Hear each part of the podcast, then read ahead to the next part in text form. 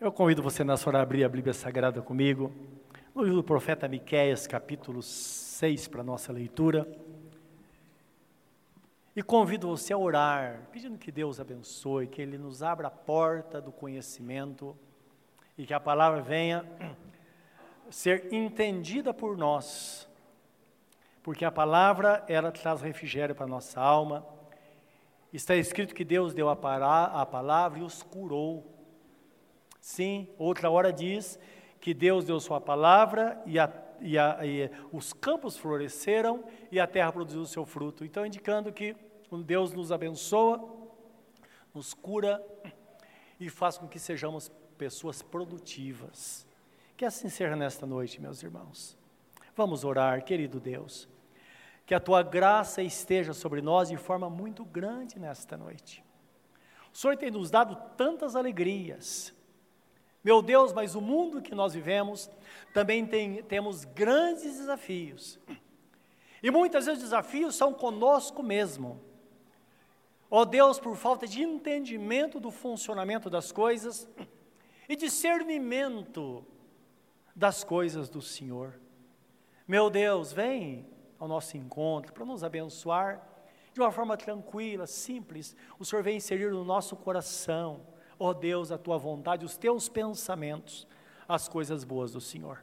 É o que nós te pedimos agora, enquanto explanamos a tua palavra, estamos à disposição, inteira disposição do teu Espírito Santo. Em nome de Jesus. Amém. Meus irmãos, diz assim a palavra em Miqueias capítulo 6, versículos 6 a 8. Diz assim: com que me apresentarei ao Senhor e me inclinarei ante o Deus Altíssimo? Virei perante ele com holocaustos, com bezerros de um ano? Agradar-se ao Senhor de milhares de carneiros, de dez mil ribeiros de azeite? Darei o meu primogênito, ou meu filho mais velho, pela minha transgressão? o fruto do meu ventre pelo pecado da minha alma. Ele te declarou, homem, o que é bom. E o que é que o Senhor pede de ti? Senão que pratiques a justiça e ames a beneficência e andes humildemente com o Senhor teu Deus. Amém. Esta é a resposta. O que devo fazer de fato para agradar, agradar a Deus? Esse texto, meus irmãos, que acabamos de ler, traz, de fato, não é, uma, de uma forma explícita, a resposta à indagação do coração humano. Então precisamos entender que em todos os tempos esse foi o pensamento, não é, em toda a nossa existência, em toda a existência humana. Sempre há dentro do homem um pensamento: o que Deus quer de mim? O que devo fazer para agradar a Deus? E a partir daí, então, algo começa a acontecer dentro da cogitação do homem, do seu próprio pensamento, do seu entendimento, como humano. Porque nós somos humanos. E as pessoas humanas, como diz a Bíblia Sagrada, se é uma pessoa natural, é cogitar das coisas naturais. E a palavra nos fala num texto em 1 Epístola de Paulo aos Coríntios, capítulo 2, 14, diz assim: Ora, o homem natural não compreende as coisas do Espírito de Deus porque lhes parecem loucura, e não pode entendê-las porque elas se discernem espiritualmente. Então, o fato do foco humano estar no material é exatamente por falta de compreensão das coisas espirituais, conforme nós vemos aqui no versículos 6 e 7, olhando de uma forma natural o pensamento do homem natural em todos os tempos. Então aqui o texto fala assim: Com que me apresentarei ao Senhor e me inclinarei ante o Deus Altíssimo? E quando começa então esse pensamento ser verbalizado, vamos tomar cuidado porque as respostas imediatamente vão surgir por todos os lados. Se houver essa pergunta de fato, como está escrito, verei, virei perante ele, o nosso Deus, colocá-los com bezerros de um ano, Agradar-se ao Senhor de milhares de carneiros e dez mil ribeiros de, de azeite, darei o meu primogênito pela minha transgressão, fruto do meu ventre pelo pecado da minha alma. E imediatamente nós vamos ter alguma resposta. Se nos depararmos com pessoas humanas com pensamentos humanos, elas vão usar aquilo que aprouver a elas para levar vantagem sobre o anseio do coração. Não é verdade? E é isso que nós vemos em nossos dias, as respostas estão por aí. Por quê? Se o homem tem em mente algo material, é claro que ele vai encontrar uma licença para usar aquilo que é material, para tentar satisfazer o seu espírito. Então, imediatamente, nós vemos a ação de Deus. Porque a Bíblia Sagrada, quando o homem fala, chega com holocausto, com bezerros, com coisas assim, Deus diz: não. Não, porque qualquer coisa material que envolva a nossa vida de fé, tem que haver um propósito por trás disso. O porquê que eu estou fazendo? Qual a intenção do meu coração? Entenda, se houver uma revelação divina a mim, e Deus disser a mim: olha, pega tudo que você tem, todos os bens materiais que você tem, tudo, e dá para alguém, ou entrega para a obra de Deus. Eu posso fazer isso sem medo. O que eu não posso fazer é permitir incentivo de outrem ou de outra pessoa qualquer que me incentive a fazer isso. Dá para entender isso? E qualquer pessoa que chega a nós, também o nosso papel é fugir dessa proposta. Porque a pessoa que tem que resolver. Acontece muita campanha da semeadura, né? Pastor, não sei, estou pensando em fazer. Olha, eu não penso nada, é problema seu. Você tem que saber. Eu sei da minha parte que eu devo fazer. Sei plenamente. Mas não posso saber do outro. E é interessante que Deus fala no, no, no Salmo 50, quando fala de dar coisas e tal, ele fala: escuta, por acaso, vocês acham que eu estou com fome para vocês me oferecerem animais e tantas coisas? E outra, se eu tivesse fome, eu não ia dizer para vocês, porque minha é a terra e toda a sua plenitude, tudo é meu. Eu não ia falar com vocês.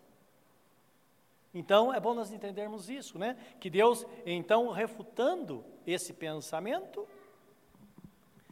e mostrando o que de fato Ele quer de nós não é o que ele quer alcançar no coração humano, né? O que de fato Deus, o que ele, o que, o que ele aspira em nós. Então a resposta está imediato no versículo 8, onde o profeta aí, ele, ele mostra a indagação do coração humano no geral, e diz assim no versículo 8: nada disso, de forma alguma. De forma alguma. Embora como eu disse, essa pessoa que procura, o grande perigo é esse, que ela vai encontrar. O versículo, só voltando um pouquinho no versículo 7, ele fala assim: Eu darei meu filho mais velho, meu primogênito, pelos meus pecados. Os irmãos sabem que os deuses pagãos, os ídolos, eles exigem isso. E existe hoje ainda, em muitos lugares, acredito que aqui no Brasil também exista, pessoas que façam o sacrifício humano ainda. E não vai longe, há pouco tempo, tem alguns anos atrás, um político é, mandou matar uma criança, do filho do amigo dele, menina de 4, 5 anos, e tirou o coração para oferecer um sacrifício aos demônios, porque ele queria ganhar a eleição. Então existe. Os irmãos estão percebendo? Então, entra o pensamento e imediatamente há uma resposta. Então vamos tomar muito cuidado com essas coisas da parte de Deus. Há uma reprovação absoluta a essas coisas. Versículo 8, o profeta fala: Ele te declarou, ó homem, o que é bom. O que Deus pede de nós é coisa boa. Não somente para agradá-lo, mas está escrito que as coisas de Deus, elas são boas para nós. Nós oferecemos do nosso coração para o nosso Deus, Ele oferece a nós o melhor, como está escrito, que todo dom perfeito vem do, par, do Pai das luzes, onde não há sombra ou variação. Ele dá o melhor para os seus filhos. Então ele falou: ele declarou ao homem o que é bom. E o que é que o Senhor pede de ti? É preciso que saibamos isso. Senão que pratiques a justiça, ames a beneficência e andes humildemente com o Senhor teu Deus. Então ele começa pela prática da justiça, é interessante isso, né? Deus começar por aí. Agora nós sabemos que só pratica a justiça, é uma questão de lógica, uma pessoa justa, não é verdade? Uma pessoa injusta não pode praticar a justiça. É como a explicação de Jesus dos evangelhos, onde ele fala que uma árvore má não pode produzir frutos bons. Não se pode pegar uma laranjeira e exigir que ela produza eh, limão, não vai acontecer. Então, cada espécie vai produzir o seu fruto. O homem mau produz o fruto mau. É por isso que há uma reprovação bíblica, onde ele fala: não se pode jorrar água doce e amarga da mesma fonte. Uma coisa ou outra. Então, o que fazer nessa situação? Há um grande problema. Porque a Bíblia interpreta a própria Bíblia e partindo desse princípio, nós pegamos Salmo 4, 14, 2, Deus diz assim: Que ele olhou desde os céus para ver se havia algum justo sobre a terra. E qual foi o resultado, a conclusão? A conclusão que ele não encontrou. Aí nós voltamos para o Novo Testamento, no, em plena dispensação da graça, onde Jesus vem para nos salvar. E a palavra aqui, o apóstolo Paulo, ele contextualiza esta palavra, está em Romanos 3, 9 a 23, que ele mostra a degradação humana, o que está acontecendo, a situação do homem, que ele fala, olha, não tem nada que possa se aproveitar. Quando chega no versículo 23, porque é um, um textinho, um texto um pouquinho longo, versículo 23, ele diz assim: a conclusão é essa: não há um justo, nenhum sequer, nem o justo. Não há quem tema a Deus. Por causa do pecado, por causa da situação do homem separado de Deus, porque todos pecaram e todos estão destituídos, separados da glória e da presença do Senhor. Então percebam lá e aqui a situação é a mesma, mostrando o homem sem Deus. O homem natural, que tem uma visão própria das coisas terrenas, não é? Não há. Portanto, meus irmãos, se são maus, não poderão fazer o bem. Essa é uma questão de lógica apresentada por Deus, que faz com que nos situemos, não é como homens nessa terra. Agora, é claro, aquele que crê em Jesus, por isso que o apóstolo Paulo está falando, ele está fazendo uma apresentação da graça de Deus. Ele diz: olha, não há judeu nem grego, tanto os religiosos quanto as pessoas do mundo secular, todos estão separados de Deus. Ele diz: porque aprove a Deus colocar todo o ser humano debaixo do pecado para que ele possa, para que ele pudesse usar de misericórdia para com todos. É uma forma justa que Deus encontrou para salvar a humanidade e para que ninguém seja injustiçado, porque senão seria um, um caos. Porque temos pessoas boas, temos pessoas mais ou menos boas, e temos pessoas más, e temos pessoas que são muito más. Então, como ia fazer? Então Deus diz: olha, todos debaixo do pecado, e ele coloca o seu filho Jesus como propiciação pelo pecado. A própria propiciação significa tornar propício aos olhos de Deus, mas, em primeiro lugar, significa cobrir e apagar. Então, Jesus derramaria o seu sangue para cobrir e apagar os pecados de toda a humanidade, todo aquele que nele cresce. O pagamento está feito para todos. O sacrifício foi feito por todos. Que está escrito: um morreu, logo todos morreram. Um ressuscitou, logo todos terão o direito de ressuscitar dentre os mortos e viver a vida eterna com o Senhor. Só que este pagamento, ele é declarado quando uma pessoa diz, eu creio. então entra o ato da propiciação, entra o novo nascimento. Por isso que Jesus Cristo diz a Nicodemos, Nicodemos, aquele que não nascer de novo não pode ver o reino de Deus. Ele diz, mas Senhor, como é que eu posso voltar ao ventre da minha mãe e nascer de novo? Diz Nicodemos, o que é, o que é carne é carne, o que, o, que é, é, o que é espírito é espírito. Eu estou falando de outra coisa. Aquele que não nascer da água e do espírito não pode entrar no reino de Deus. Ele está falando da lavagem que nos é causada pela palavra. Lembra que ele fala lá na parábola da, da videira, em João capítulo 15, que ele diz: Vós estáis limpos pela palavra que eu vos tenho falado? Mas também ele faz alusão ao batismo, conforme está em Hebreus capítulo 10, versículo 19 em diante, que diz nós somos lavados com água limpa, que é um testemunho que de fato Deus fez algo dentro de nós, nós fomos purificados pela palavra. É, é algo, como ele disse a Nicodemos, Nicodemos, você não consegue entender porque você vê as coisas de forma natural. É de fato um milagre, não é, que foi feito por Deus. Então a pessoa que crê em Jesus agora, ela é justificada, não pelos seus atos de justiça, precisam compreender isso. Até porque está escrito em Efésios 2,8: porque pela graça sois salvos por meio da fé, isso não vem de vós, é dom de Deus, não vem por obras para que ninguém se glorie. Nem um ser humano sobre a face da terra poderia, poderia dizer: Olha, eu sou salvo porque eu fiz isso ou aquilo. Não. Ninguém fez nada, e se fez, não é aceito por Deus. Porque nós somos salvos pelo sacrifício de Jesus. Então perceba ato de justiça feita por pessoas justas. Então, isso significa que Deus quer que pratiquemos obra de justiça porque somos salvos, não para que sejamos salvos. Dá para entender isso? Então é bem diferente de nós fazermos para alcançar a salvação. Não é porque nós cremos em Jesus. Então a Bíblia, fala, a Bíblia Sagrada fala que é acreditado a nós. Nós somos declarados justos na presença de Deus. O diabo vem tocar numa pessoa de, que serve a Jesus, então Deus fala a ele, Satanás, não toque no meu ungido. Não toque. Aí está alguém com a menina dos meus olhos. Não toque. E não olha feio também. É isso.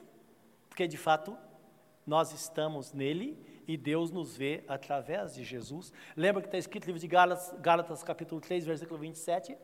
Todos quantos fostes batizados em Cristo, vos revestistes do Senhor Jesus.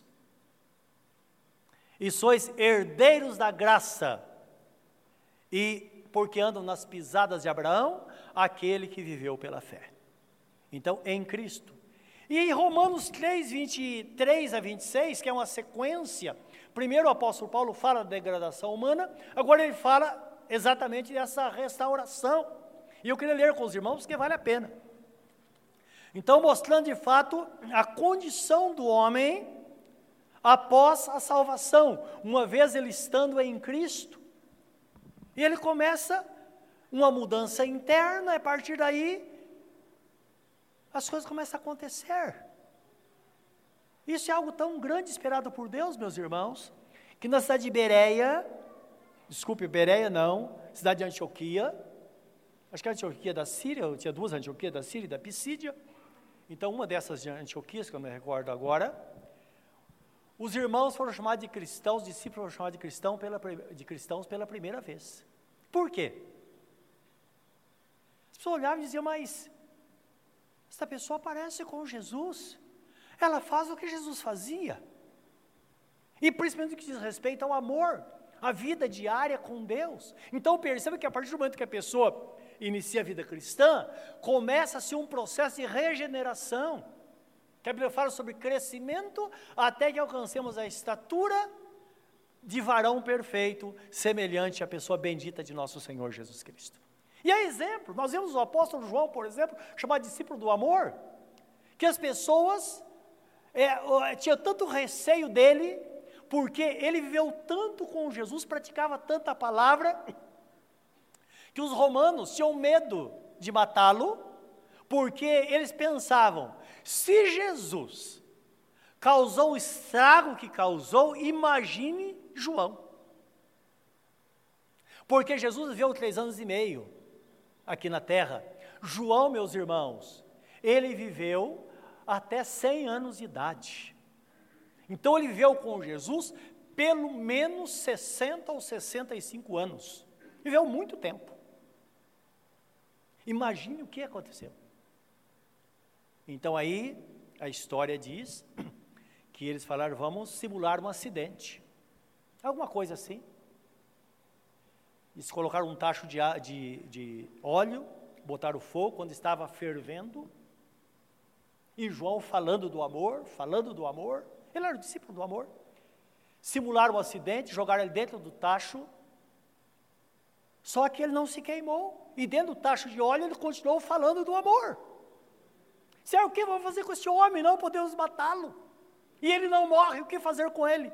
Onde resolveram pegá-lo e levar para a ilha de Pátimos, 80 quilômetros é, mar adentro, e deixaram lá sem comida e sem bebida, sem água. Então dizem, a história diz que num dado momento, quando ele se viu naquela situação, ele usou uma estratégia, falou, quer saber de uma coisa? Eu vou jejuar durante o tempo que eu estiver aqui. Então, quando você lê no Apocalipse, quando fala no dia do Senhor, momento em que João estava ali, Jesus aparece a ele e fala: João, sobe aqui. E ele foi arrebatado para o céu. Então não pense que foi uma coisa pequena, porque não foi, foi uma coisa grandiosa, e lá ele teve a revelação do Apocalipse. Claro, nos filmes mostra outra coisa, mas a, a tradição cristã fala disso, na sua história, que na verdade ele ficou sem comer e sem beber durante todo o tempo que ele viveu na ilha de Pátimos. Falando do apóstolo João, que teve a revelação do Apocalipse, você crê ou não? Deus não podia fazer algo muito maior?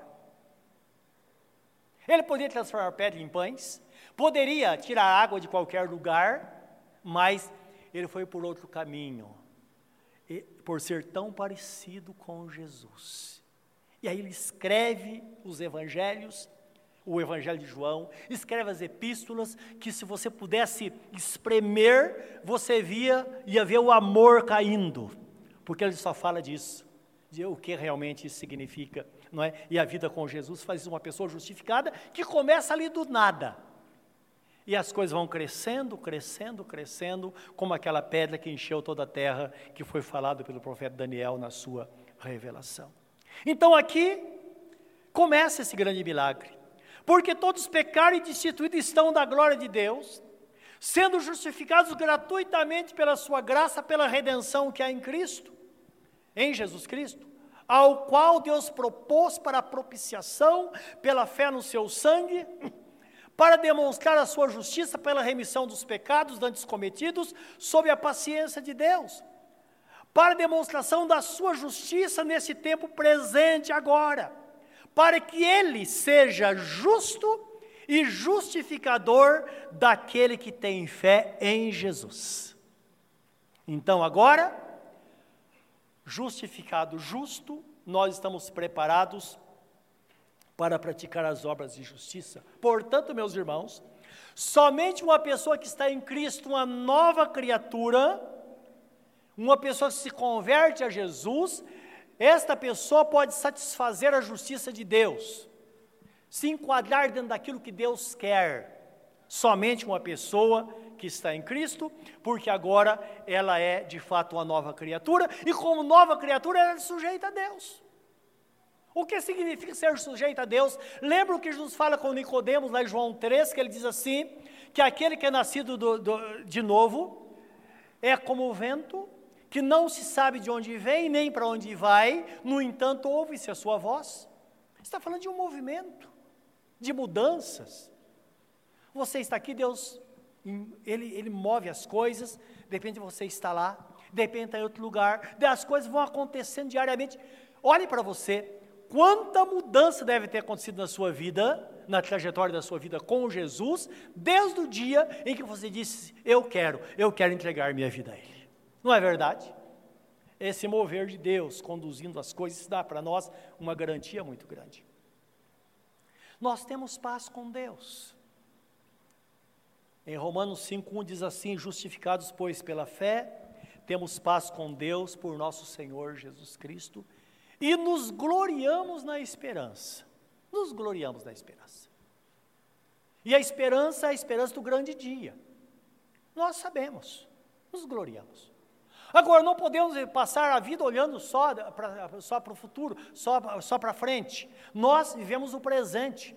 Então o texto completa dizendo, o Espírito Santo fala, e não nos gloriamos somente nas tribulações, ou não nos gloriemos na, somente na, tribulação, na, na, na esperança, mas também nos gloriemos na tribulação, porque a tribulação produz a paciência, a paciência produz a experiência, a experiência produz a esperança, e na esperança não há confusão, porque o amor de Deus é derramado em nossos corações pelo Espírito Santo. Então perceba que esse trabalho de Deus, que faz que sejamos parecidos com Jesus, não depende somente de nós vivermos nessa comunhão com Ele, mas a, a tribulação, as tribulações fazem parte. Podemos ser pessoas experientes, não é verdade? Podemos ser pessoas pacientes. Tanto é que com o tempo, quando surge uma situação, a gente diz, ah, vai passar, não é verdade? Nós sabemos que vai passar. Deus vai estar ali. Surgiu uma situação e agora? Deus faz milagre. Para com isso. Espera, você vai ver o que vai acontecer. A porta se fechou, mas lembra, a porta vai se abrir. O mundo está girando e Jesus Cristo disse: Eu tenho diante de ti uma porta aberta, a qual ninguém poderá fechá-la, porque tens pouca força, porém guardaste a minha palavra e não negaste o meu nome. Então é por isso que nós vivemos dessa forma e de fato as coisas se cumprem na nossa vida. Então, naturalmente, o justo vai praticar a justiça. E sempre quando pensamos em justiça, devemos entender que a justiça, ela, a prática da justiça é baseada na lei do amor. Porque diz respeito à nossa relação com o nosso próximo. Sempre nesse sentido. Porque não se pode fazer justiça de outra forma, não é? E quando Jesus fala lá em Mateus capítulo 7, versículo 7, quando ele fala, aquele que pede recebe, aquele que busca encontra, aquele que bate será aberto. Quando chega no versículo 12, ele diz assim, olha, mas lembra de uma coisa, é, eu acho interessante, é maravilhoso a gente ver isso na Bíblia, que ele está tratando, de repente ele coloca um pensamento que está isolado, porém se torna um pensamento chave. E ele diz assim, tudo o que quereis que os homens vos façam, fazei vós também. É a pergunta que deve estar em nós, sempre quando estamos numa decisão em relação ao próximo: faço ou não faço? Você gostaria que fizesse, gostaria que fizesse com você? Isso vai regulamentar a nossa vida. Você está numa conversa com alguém e tudo dirige numa, numa situação, você lembra de uma pessoa, de uma situação, você fala, eu vou falar. Aí você pensa, gostaria que falasse isso de mim? Não é verdade? Olha, estou pensando em tomar essa decisão, mas não sei se é certo ou errado. Você gostaria que fizesse isso com você? Aí já vem a resposta. Então, faça com o próximo o que você gostaria que fizesse com você. Então, essa de fato é a, a, exemplifica a prática da justiça. Mas também o texto sagrado fala sobre a vontade de Deus, é que amemos a beneficência. Então diz respeito ao ato de misericórdia.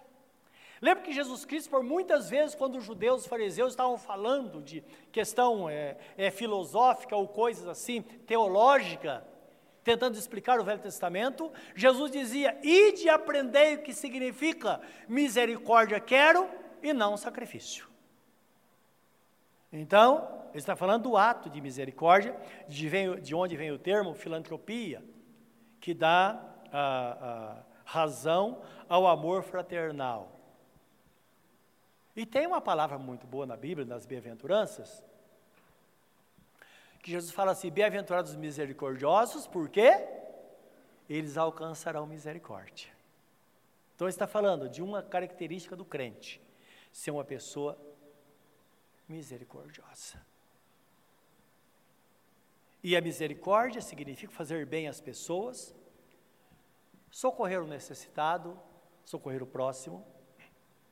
Não terceirizar a misericórdia. O que significa isso? Digamos que você está na rua, você encontra alguém ou tem um parente que está passando necessidade. Quando a pessoa fala, olha, eu estou desempregado, tá? Aí você fala, olha, espera um pouco, eu vou chegar na minha igreja, constantemente acontece isso, irmãos. A pessoa chega para mim, pastor, tem um parente, uma pessoa assim e tal. Sabe que a igreja não pode ajudar com a cesta básica? Sempre fala isso. Mas eu falo, olha, eu não tenho controle sobre isso. Então fala com a Fabiana, se, se houver, se puder, ela vai ajudar. Por quê, meus irmãos? Porque a misericórdia, o ato de misericórdia é uma semeadura. E nós seguimos exatamente a orientação bíblica nisso. E eu queria que você acompanhasse comigo, até para dissolver tudo isso, é, é Gálatas 5, 8 a 10, quando fala sobre a posição que nós temos de semear. Estamos sendo a misericórdia é semear. O meu pastor, ele dizia assim: nunca você deve saudar com chapéu alheio. E aí ele explicava o que era. É quando Deus coloca diante de mim uma situação para eu amar, para fazer alguma coisa, e eu penso no outro, entrego para o outro fazer. Eu quero que você saiba que as pessoas pobres, quando digo pessoas pobres, pessoas que não têm nada, elas não fazem isso. E quem sabe a gente possa aprender com as pessoas que moram embaixo de viaduto, em favelas. Eu digo isso com certa propriedade, porque iniciei a pregação, eu e o pastor Sandro iniciamos nossa pregação da palavra em favelas, que não era como hoje, era dominado pelos traficantes, mas era uma miséria total. Não é? Nós passamos alguns meses e anos lá. Então nós conhecemos muito bem isso. Então a pessoa tinha lá um papelão para dormir, chega um outro, ele divide o papelão, corta e fala: dorme aqui. Quem sabe tem que aprender um pouco com isso, não é? Muda. Então o texto fala assim, eu disse Gálatas, Romanos, Gálatas, deixa eu ver onde está aqui, até aqui. Diz assim, porque o que semeia na carne, ceifará a corrupção. Mas o que semeia no espírito, ceifará a vida eterna. E não nos cansemos de fazer o bem, porque a seu tempo ceifaremos, se não houvermos desfalecido. Então, enquanto temos tempo, façamos o bem a todos, mas principalmente aos domésticos na fé. Então, sempre começar de dentro. O pensamento bíblico é esse. Não adianta tentar resolver o problema do mundo se nós não resolvermos nossos problemas que estão perto. Lembra do próximo, do bom samaritano? É aquele que está perto. Começando pela igreja, o ideal seria começar pela família. Família está em primeiro lugar, família vem, vem antes da igreja. Mas acontece que às vezes há algumas controvérsias nisso. Marcos capítulo 5, versículo 31, fala de um episódio que a família de Jesus chegou numa casa onde Jesus estava pregando e queriam falar com ele. Queremos falar com Jesus. Eles foram falar, Jesus, Senhor, tua mãe está aí fora, teus irmãos. E Jesus parou e disse: Quem é minha mãe e quem são meus irmãos? Estendendo a mão, ele disse: Aqui está minha mãe e meus irmãos, porque todo aquele que ouve a minha palavra e coloca em prática, para mim é mãe e irmãos. Claro, foi um momento chocante Jesus falar isso. Em seguida, ouvindo isso, uma mulher no meio da multidão grita e diz: Bem-aventurados os seios que te amamentaram e o ventre que te concebeu. Então diz que ela exclamou. E a cara de Jesus estava longe, provavelmente Jesus gritou lá do outro lado: Mais bem-aventurado é aquele que ouve a palavra e coloca em prática. Então perceba que Jesus não aceita a bajulação. Ele trabalha em cima da verdade, aquilo que é, é. Então eu estava falando questão de misericórdia. Primeiro, a igreja.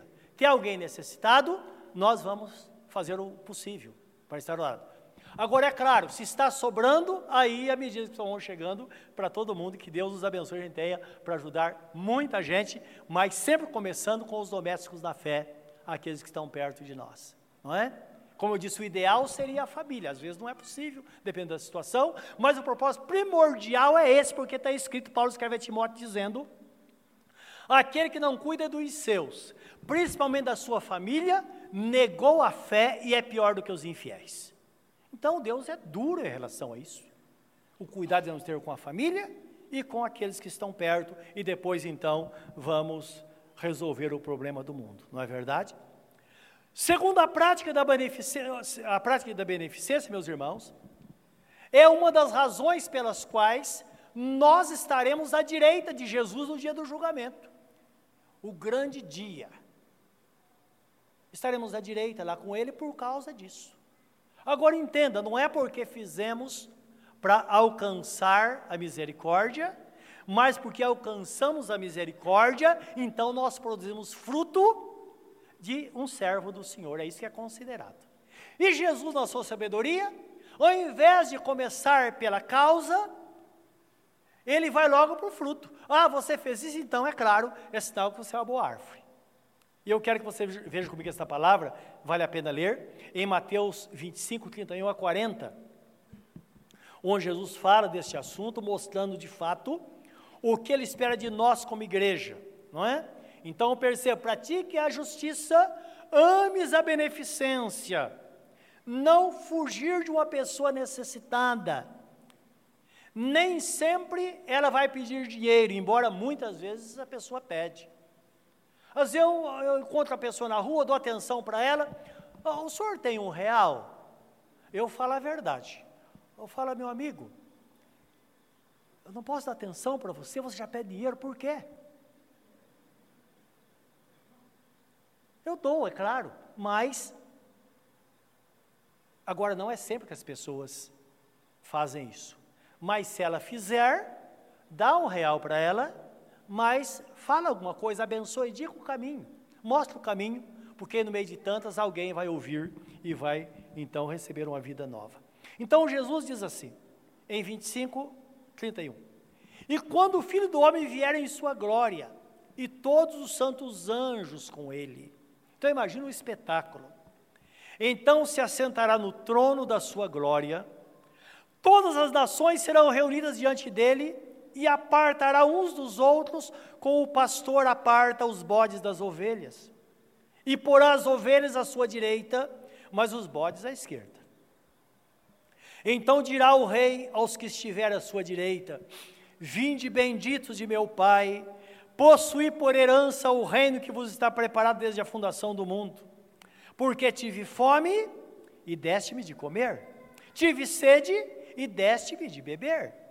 Era estrangeiro e hospedaste-me, estava nu e vestiste-me, adoeci e visitaste-me, estive na prisão e foste ver-me. Então os justos lhe responderão, dizendo: Senhor, quando te vimos com fome te demos de comer? Ou com sede te demos de beber? E quando te vimos estrangeiro e te hospedamos? Ou nu e te vestimos? E quando te vimos enfermo na prisão e fomos te ver? E respondendo o rei lhes dirá: Em verdade vos digo que quando fizeste a um destes meus pequeninos irmãos, a mim me fizeste.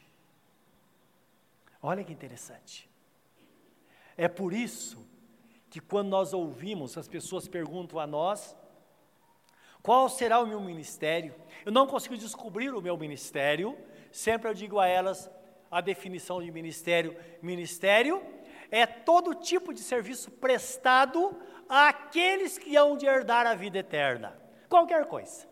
E Jesus fala assim: aquele que der um copo de água, que seja um copo d'água, a um dos meus pequeninos em qualidade de profeta, não perderá de forma alguma o seu galardão de profeta. E quantas pessoas vão receber a coroa da vida? Exatamente porque seguiram esse caminho, fizeram aquilo que, vi, que veio a mão para fazer, e elas tiveram discernimento. É uma situação, eu tenho que dar um jeito nisso. Então lembra, se você estiver diante de uma necessidade, primeira coisa, pense assim: o que eu devo fazer? O que eu posso fazer para ajudar esta pessoa? E nunca pensar, ah, deve estar pagando o que fez. E deve ter sido muito mal por estar assim. Não, nem sempre, meus irmãos. Nem sempre. Falei que eu e Sandra nós trabalhamos pregando a palavra na favela. Tomamos muito café naqueles barracos, que não é como hoje. Era feito de retalhos de madeira e coberto com a lona. Não tinha fogão, era dois blocos com uma lata para cozinhar. Quantas pessoas boas estavam ali? Pessoas que foram, foram, é, como diria, enganadas pela própria vida. Alguma coisa as levou naquele lugar. Os irmãos sabem que às vezes uma decisão que a pessoa toma como jovem pode definir o seu futuro. Me lembro quando era, como era se convertiam, não é? Me lembro que tinha um vizinho, tinha um caminhão vasculante, esse com aquela carroceria lá em cima, dia de batismo, por todas as pessoas lá em cima iam ser batizadas. E depois voltar, muitas pessoas se convertiam. Era um outro mundo, como hoje nós ouvimos. Era assim.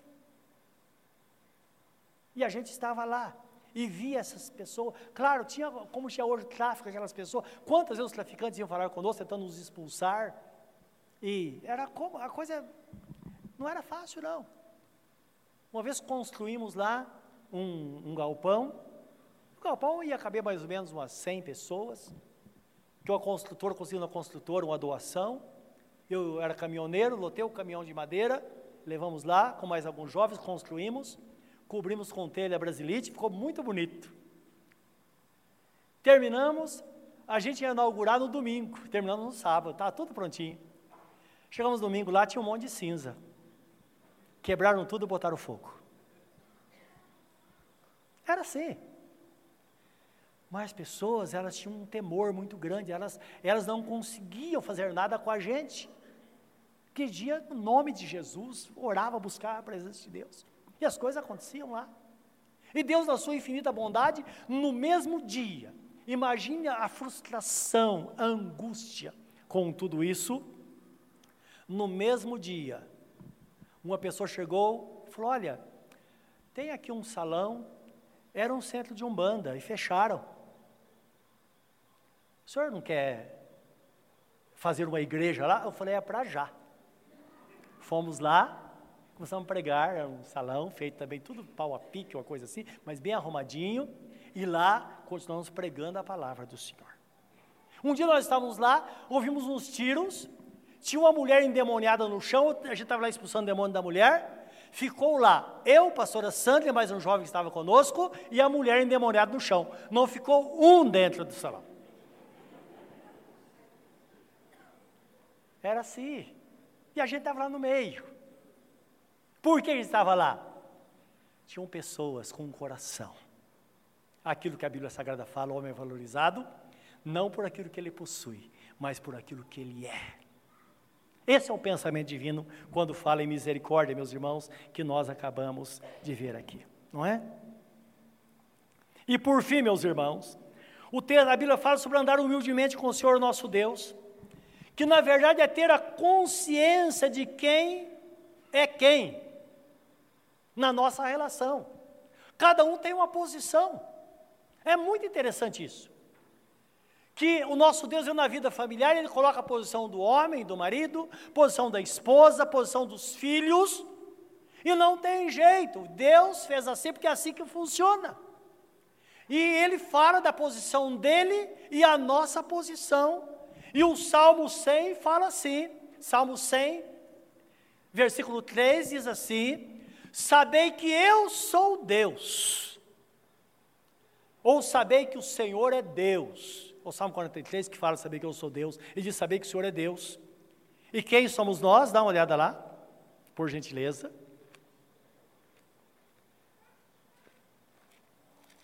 Então Deus fala, sabe que eu sou Deus. Não é? E aí fala sobre o comportamento no culto, entrar na presidência com alegria, honrá-lo, exaltá-lo, mas com essa consciência sempre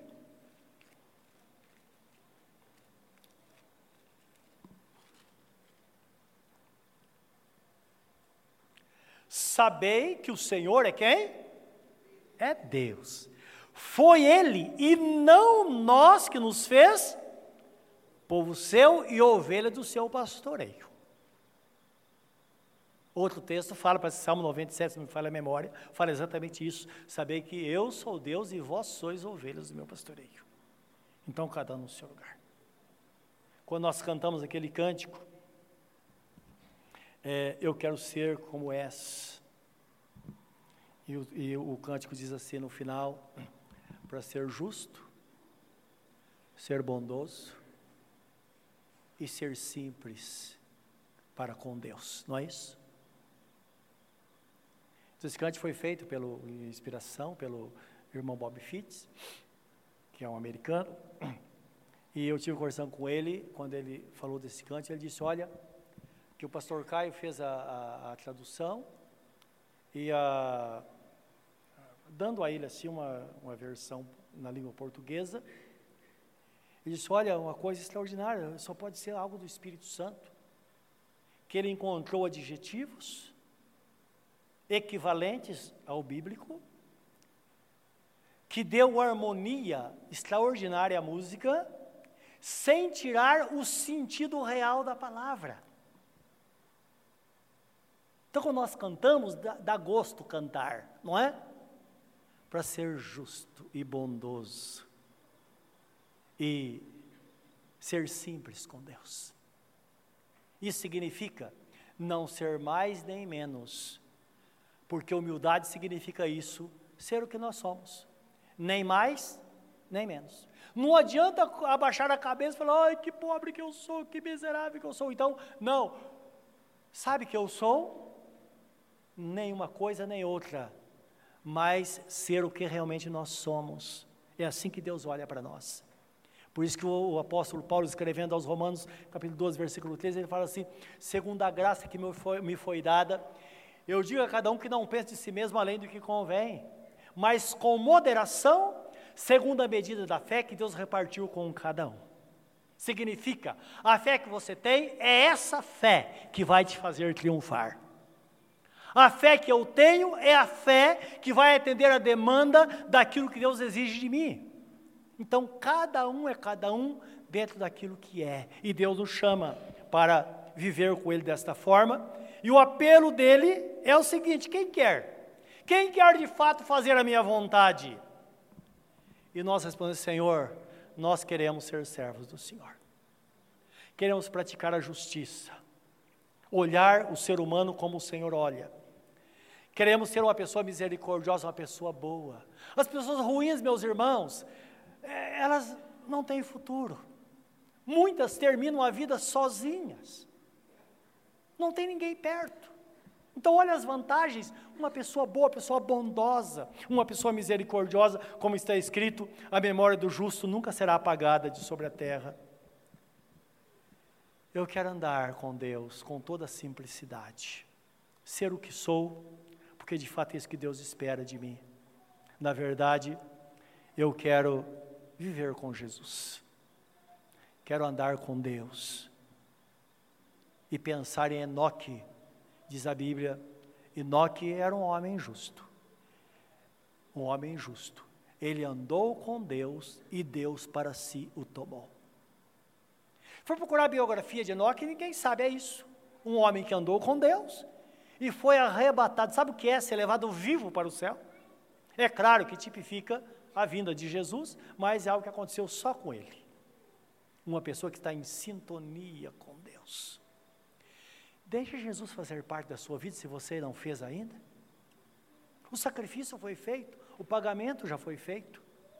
Basta tão somente que haja um novo nascimento. Como a semente que é plantada em nós, ela brota e começa, ela germina, começa a crescer, crescer e a transformação será inevitável, porque a presença de Deus vai estar em nós. A estrutura vai ser a mesma. Por isso que está escrito: Cristo tem em vós a esperança da glória. A semente em nós, o futuro garantido, a vida eterna garantida, porque algo grande acontece e de repente nós estamos vivendo a semelhança da pessoa bendita de nosso Senhor Jesus Cristo. Que Deus nos abençoe e nos fortaleça para que sejamos, de fato, uma testemunha fiel do Senhor Jesus nesta terra. Curva o seu semblante na presença dele neste momento. Pense nesta palavra. Talvez tenha passado pela sua mente o que eu devo fazer. Entra pela porta certa. Jesus disse: Aquele que entrar por mim, entrará, sairá e será sustentado. Entra por Jesus. Quer saber do caminho? Ele diz: Eu sou o caminho. Quer estar na verdade? Diz: Eu sou a verdade. Eu sou a vida. Em Jesus, nós encontramos refrigério para nossa alma. Por isso que está escrito: aquele que nele crê, nunca será confundido. Não espere mais nada. Viva para o Senhor. Viva inteiramente para Deus. E tenha certeza que Ele tem poder para mudar a trajetória da sua vida. Fale com Ele agora, querido Deus. Aqui estamos na Tua presença, nosso coração voltado para Ti nesse final de culto. Nosso coração, ó Deus, está quebrantado na Tua presença porque de fato o Senhor nos constrange, o Senhor mexe conosco. E nós bem sabemos que cada momento precisamos tomar uma decisão. E a minha decisão é essa, Senhor, andar nos teus caminhos até o fim. E eu creio que essa é a expressão do desejo de cada um neste lugar.